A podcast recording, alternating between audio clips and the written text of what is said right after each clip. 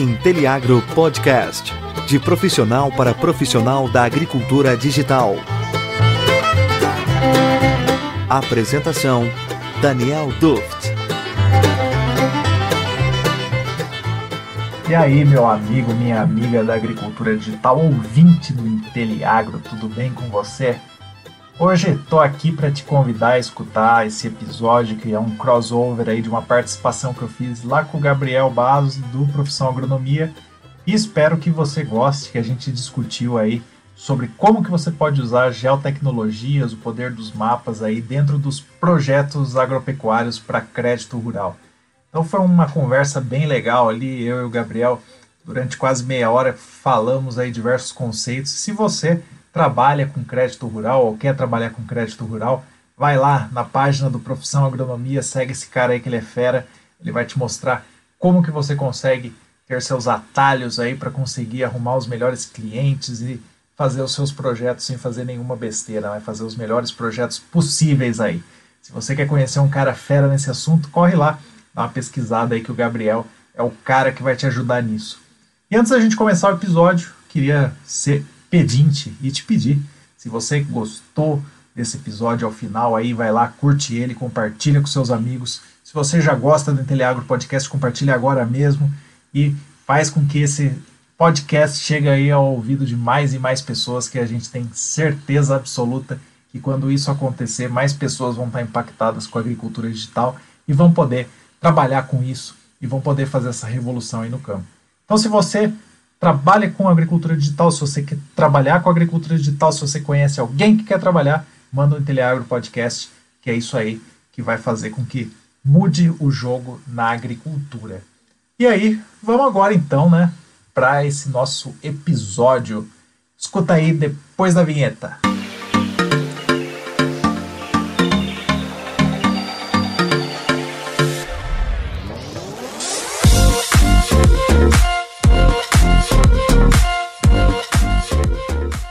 Aí, Daniel?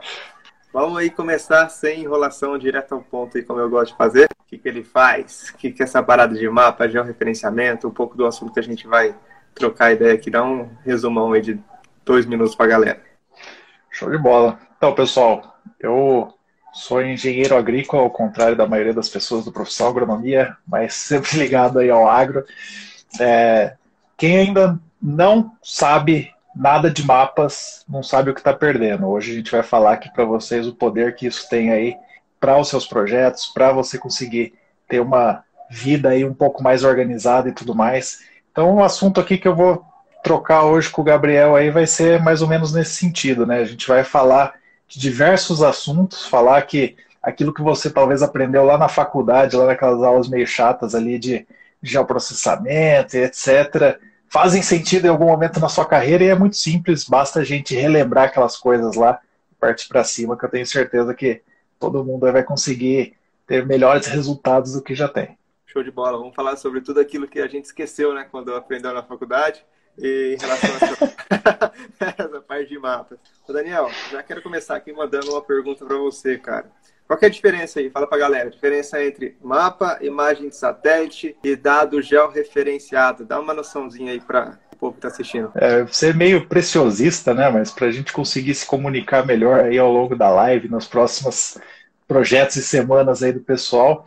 Bom, o mapa, na verdade, é uma representação estática de alguma coisa espacial que você quer mostrar ali. Então, o produto final de qualquer coisa que você faz pode ser um mapa, né? Que pode ser tanto impresso, pode ser uma figura, pode ser é, numa plataforma, mas você vendo naquele determinado momento. Então, o mapa é essa representação estática. A imagem de satélite, ela é uma imagem de verdade, né? É como se você tivesse uma câmera fotográfica tirando fotos de determinado alvo, só que lá é um sensor que está num satélite. Então, a imagem do satélite vai produzir uma imagem só, e não necessariamente essa imagem vai ter contornos, ou vai ter cor, ou vai ter alguma coisa assim. Então, a imagem de satélite não é o mapa. O mapa pode ser, você pode fazer um mapa com uma imagem de satélite. E o dado já referenciado, né, já seria aí a terceira via, que é, talvez seja o mais interessante para todo mundo aqui, é aquele dado que você consegue criar ele e ele está espacialmente preso em algum determinado local.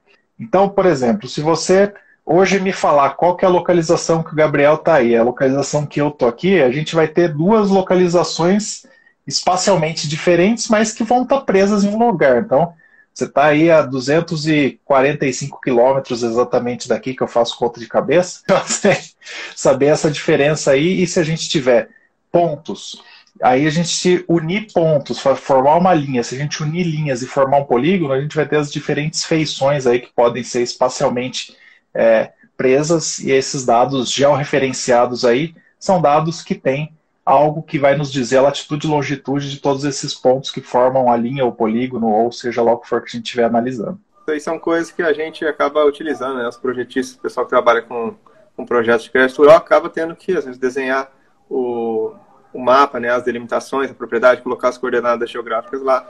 Então, é, é uma coisa que está presente na, no dia a dia de quem trabalha nessa área, né?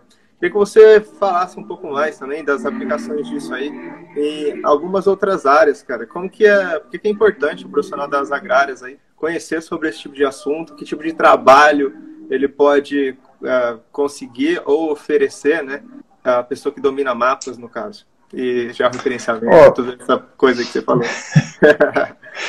Cara, eu, eu considero que é mais ou menos a gente saber Excel, por exemplo, sabe? É uma é uma ferramenta. Quando você está trabalhando no Excel, você está trabalhando com dados que não são espacialmente explícitos, mas são dados que você consegue analisar, e aí você fazendo uma análise um pouquinho mais legal, você faz um gráfico, você consegue fazer uma tabela para mostrar eles ali.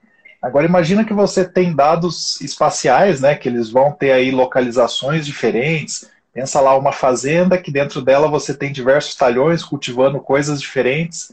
E isso daí ele está diferentes lugares do espaço ali, ele está realmente é, mostrando para você que tem uma diferença. Você pode tratar isso de maneira tabular, né? Você simplesmente coloca lá talhão 1, talhão 2, talhão 3, ou você pode mostrar isso aí no mapa, mostrando ali talhão 1, 2, 3, as diferentes quantidades que tem alguma coisa, seja área, seja produtividade, seja qualquer coisa que você quer colocar ali. E isso dá um up, né? Em qualquer análise que a gente vai fazer. Então, é, para qualquer profissional de agrários, a gente sempre vai lidar com áreas produtivas, né? Seja lá o talhão, o piquete, a fazenda mesmo, a gleba, etc. Ah, eu posso localizar é, locais, né? Posso localizar animais. Então, eu acho que é uma maneira de você realmente dar um up aí naquilo que você já trabalha, né? Só tendo, relembrando aí alguns conceitos que você é, pode reviver aí em todos eles.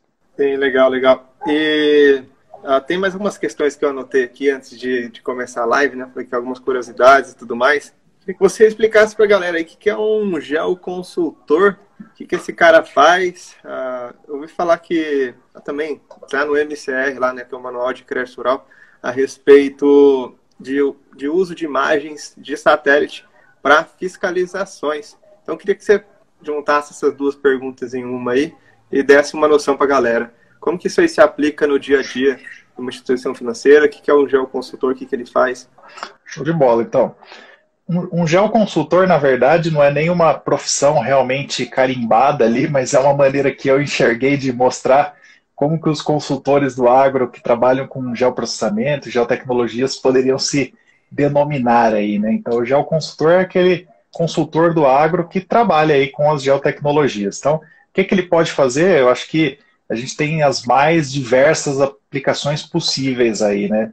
Desde alguém que vai trabalhar com planejamento, então você chega lá desde o início de implantação de um projeto ou de mudança de algum projeto que você precisa alocar áreas, que você precisa desenhar isso, né? Então, é, desde a parte de escritório até o cara que é realmente que vai para campo ali, que vai auxiliar o topógrafo, ou que vai fazer isso aí lá na, na ponta, né? Depois você vem um pouquinho mais, você pode ser uma pessoa que vai monitorar essas culturas aí ao longo do tempo. Então, diversos outros trabalhos que você consegue fazer aí, seja analisando sensores, analisando imagens, trabalhando com sensores portáteis, os famosos drones, etc. Então, essa parte toda de acompanhamento de culturas aí é um outro é um outro gancho aí que o geoconsultor com certeza consegue fazer. E ainda mais, mais para o final é o cara que pode trabalhar no, depois da porteira, né? Então trabalhar com fluxos logísticos, com aonde isso aí vai ser distribuído, diminuir é, qualquer deslocamento desnecessário, mostrar a rede toda ao redor, fazendo um geomarketing mesmo, né? Não, é, acho que uma parada toda que eu fico muito curioso, né? Que eu não sou muito envolvido com essa parte de produção de mapas, assim, sei fazer algumas coisas, obviamente, a, a título de projeto e tal. Só que a interpretação, acho, daquele monte de coisinha colorida lá dentro da propriedade, eu queria que você abordasse um pouco esse tipo de tema e como que é a aplicação disso no dia a dia, né? Porque às vezes produtor rural, sei lá, contrata um consultor, o cara faz aquele monte de coisa colorida, joga na mão dele e aí? Como que ele vai, sei lá, aplicar tanto, saber que ali tá melhor, ali tá pior? Show. Esse aí é o famoso pintar mapinha, né? Que a gente fica falando, enchendo o saco. Que é, você tem o dado de um sensor, você pode transformar aquele dado ali em uma resposta, né? É, essa coisinha colorida, via de regra, costumam ser os famosos índices de vegetação, né? Que principalmente aí o NDVI, mas a gente tem diversos outros. E esses índices de vegetação aí, se você colocar numa escala de cor, ele vai ter aquilo que está mais puxado. Vamos supor que a gente está falando de um vermelho sem vegetação para um verde com muita vegetação. E aí você vai ter lá a vegetação densa, que é a reserva legal, que é a APP ela vai estar tá mais verde. Aí você vai ter as culturas ali, os diferentes estádios fenológicos dela, vai diferenciar pela cor também, né? Mas esse dado aí ele é um dado também, né? Além da cor ali, ele é um dado que precisa ser interpretado, feita uma análise aí estatística, né? E eu acho que é importante aí que o, o produtor ele não precise lidar com aquela informação, que você já leve para ele de uma maneira que traga uma solução, né, que resolva um problema para ele. Eu acho que é mais ou menos como os projetistas trabalham, né? Você não quer deixar na mão do produtor para que ele tenha que pensar naquele monte de coisa. Você está fazendo aquele projeto para ele poder ter isso daí de uma maneira mais fácil, né? Então, quando você pensa em coisas gel, acho que é parecido. É uma coisa que dá para agregar, né? Cobrar mais por isso e dar tipo uma assistência melhor do que só título de crédito rural, né?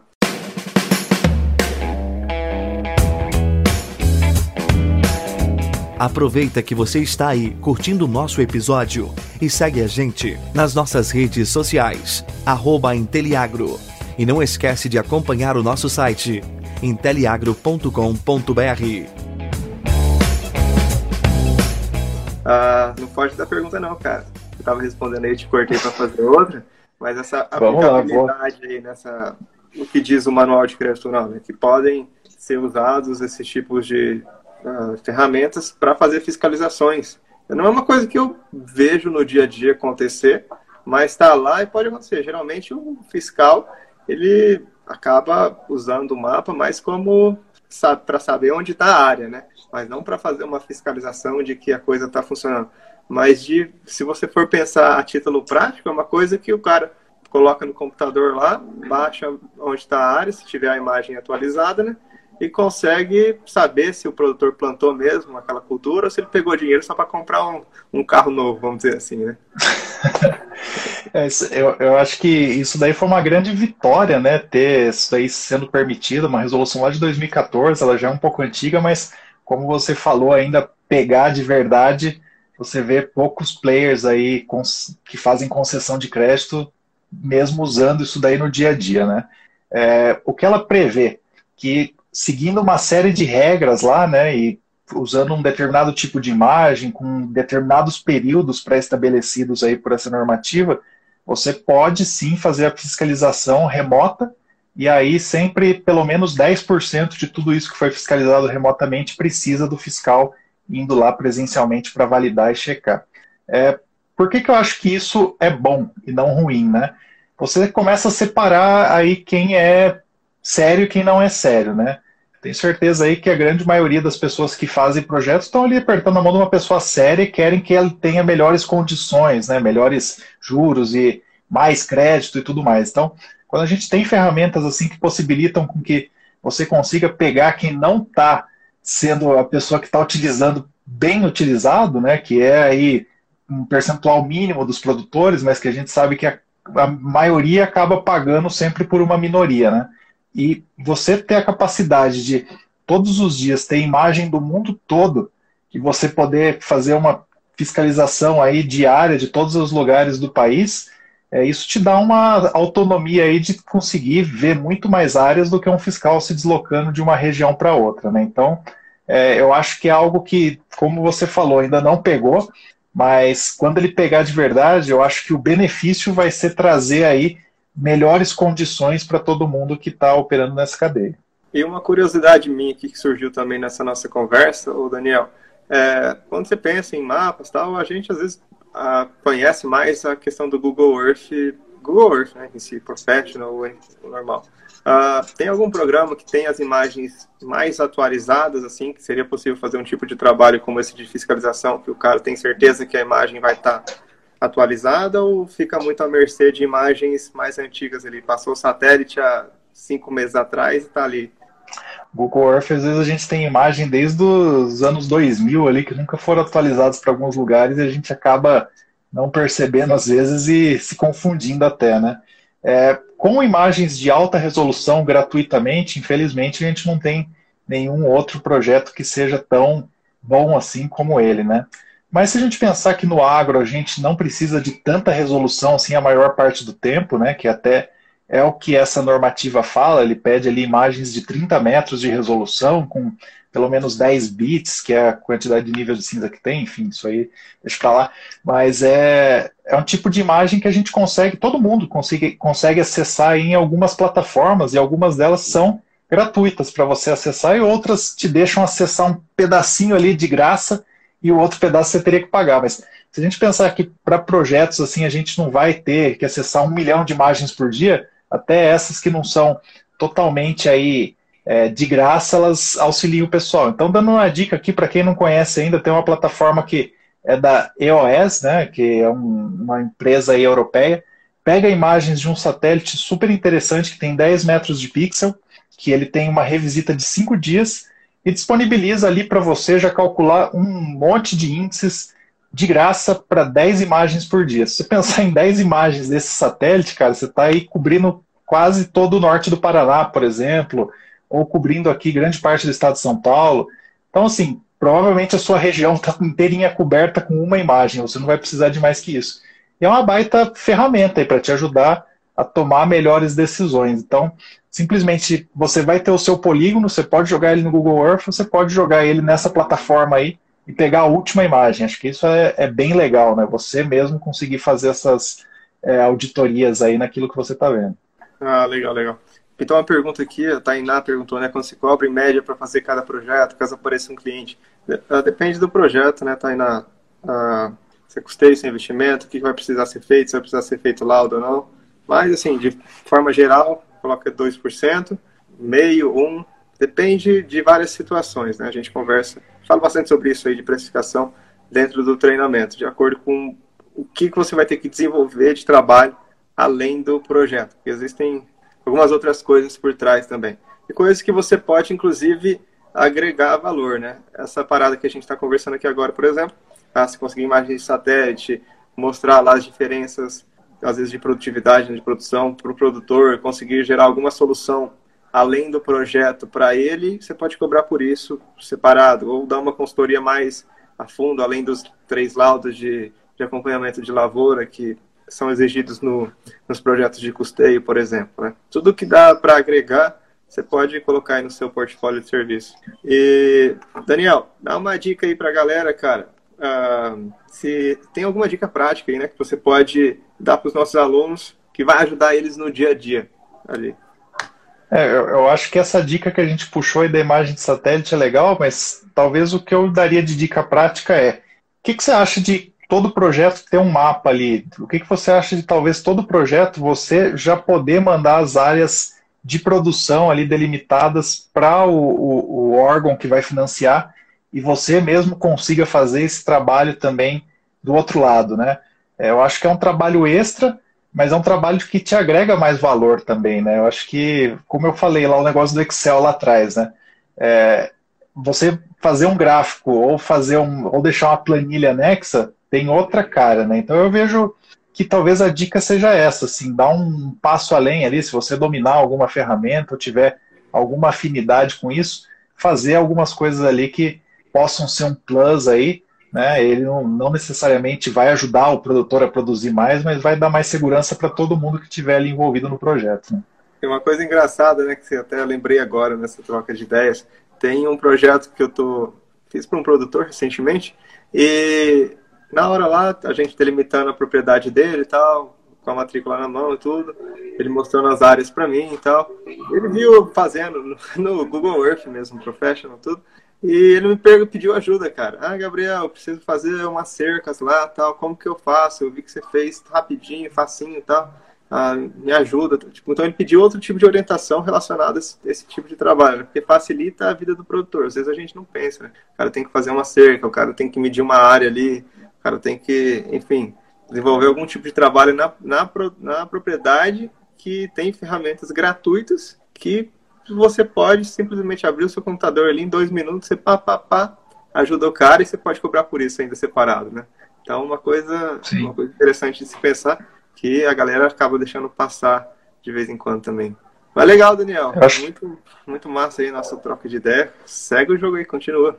Não, eu acho que é, esse é um negócio interessante. Você, você tá ali do lado do produtor, você já acessou ele, né? Você tá sentindo a dor dele, que é ele é ter concessão de crédito mas você está tendo a oportunidade de ver diversas outras dores, né? Então talvez você poder ali ajudar ele em mais coisas, né? Te faça aí mais multifuncional, ou nem que você não faça, mas que você possa indicar alguém, e isso te gerar depois algum retorno e tudo mais, né? A gente sabe que esse tipo de acesso para o produtor é, não é tão fácil assim para a maioria das pessoas que trabalham com esse tipo de projeto, né? Então, eu acho que é uma, uma sacada bem legal aí. Quando você acessa o produtor e sabe ali o que ele está passando e pode ver uma oportunidade, você ou se sabe fazer, ou se não sabe, levantar a mão e procurar quem saiba ali que vai te trazer algum retorno com certeza. Exato, cara. vou dar um exemplo aqui bem simples, que vai deixar bem claro para a galera nesse tipo de. Eita, tá, bateria acabando aqui. Então, vou dar um exemplo bem simples, prático, de como você pode, de como tem uma empresa mundialmente conhecida que faz esse tipo de upsell que a gente fala, né? Que é você vender um, uma coisa a mais ali para o produtor na hora do vamos ver, né? Você está fazendo um projeto, aí você tem um outro tipo de serviço que você pode oferecer, pá. Cara, McDonald's. Você vai no McDonald's, uh, pede lá um combo do Big Mac, a mocinha pergunta, batata grande por mais um real? Então, tipo, oferece uma coisa a mais, né?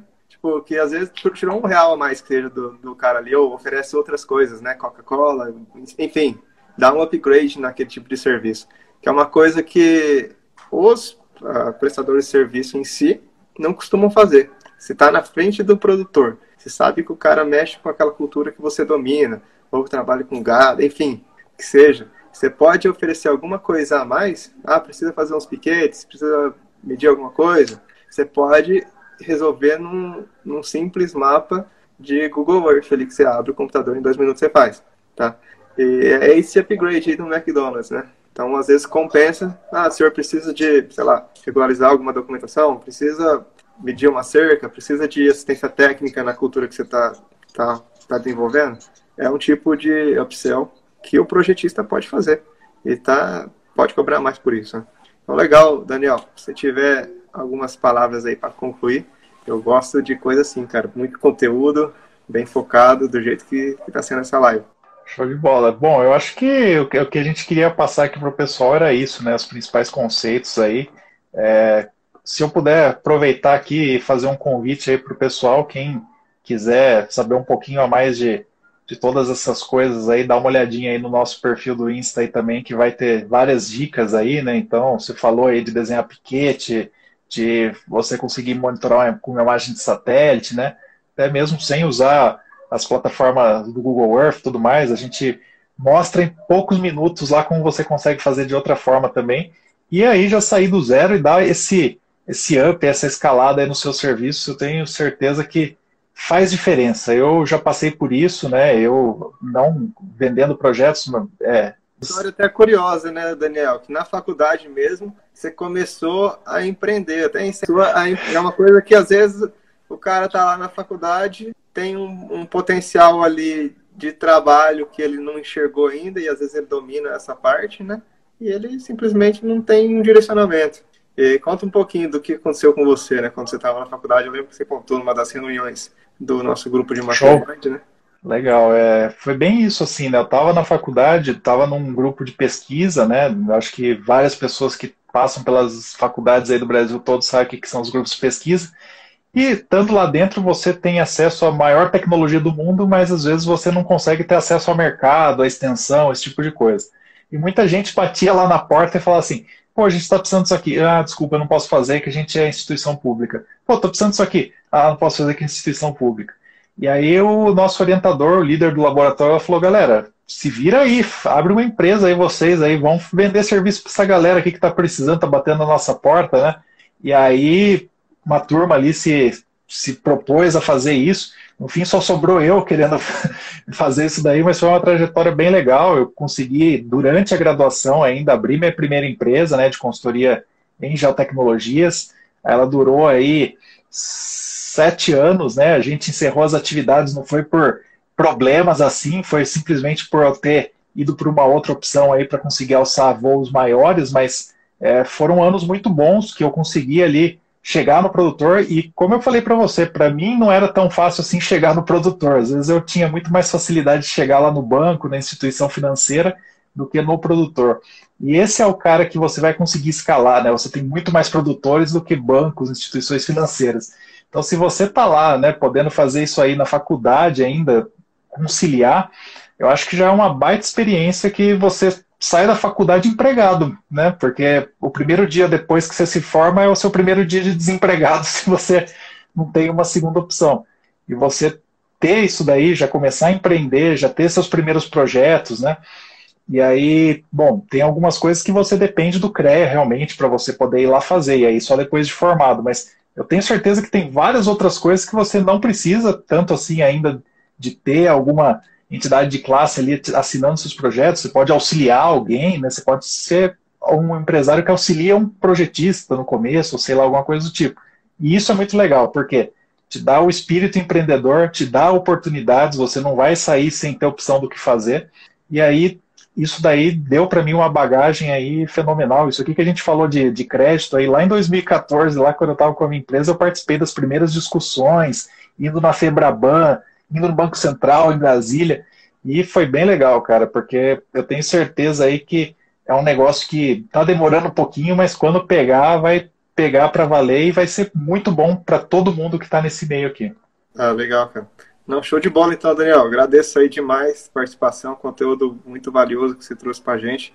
E se alguém tiver alguma dúvida, né, a chance é agora. Entramos, entramos aí nos últimos minutos da live. Coloca aí nos comentários. Qualquer coisa também, ah, pode me chamar no privado aqui no Professor Agronomia.